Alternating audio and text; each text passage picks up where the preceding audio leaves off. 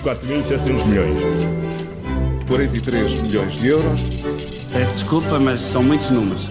Paulo Ferreira e Miguel Cordeiro, eh, semana a meio vamos olhar para formas de pagar a fatura desta fase que estamos a viver.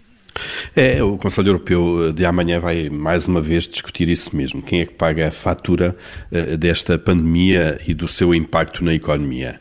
Uh, no final já sabemos que serão sempre os contribuintes a suportar todos os custos através dos impostos, mas há várias formas de lá chegar quer a nível nacional, quer a nível europeu.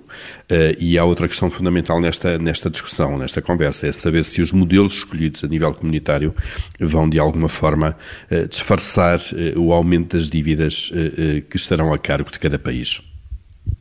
É um dos temas que vai estar em cima da mesa é a mutualização desta dívida, ou seja, a União Europeia pede empréstimo em nome de todos os países, os vários Estados dão a, uh, a garantia uh, por essas dívidas e o dinheiro é distribuído por todos em função das necessidades. E cada um fica, claro, uh, responsável pelo pagamento da sua parte da dívida. Claro, mais uma vez, estes montantes são sempre pagos pelos contribuintes dos vários países. Há outras sugestões que passam pelo lançamento de impostos europeus. Algumas ideias não são novas, por exemplo, o, o, lançamento de impostos pagos pelas grandes empresas tecnológicas, como a Google ou o Facebook é, é uma delas, uma taxa sobre as transações financeiras, uma espécie de uh, taxa Tobin, e, e é, é outra sugestão que está, que está sempre em cima da mesa. E agora há outro caminho, que é sugerido uh, pelo jurista especialista em fiscalidade Rogério Fernandes Ferreira.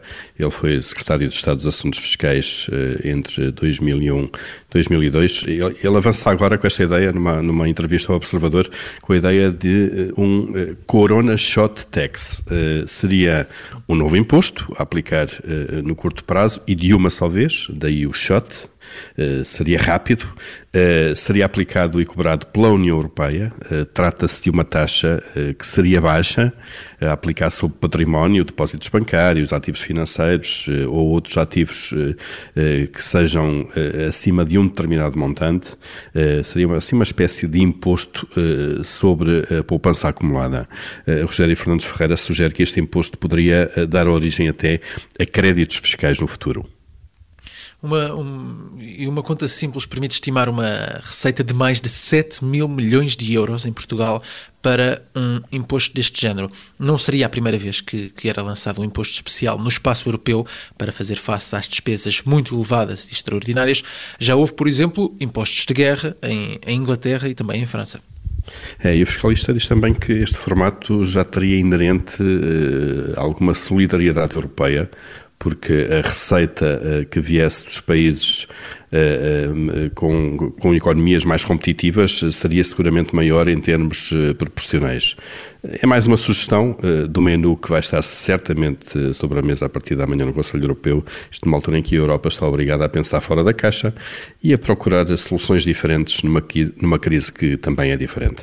Moeda de troca com Paulo Ferreira e Miguel Cordeiro na Rádio Observador e, claro, já sabe, sempre em podcast. 4.700 milhões. 43 milhões de euros. Peço desculpa, mas são muitos números.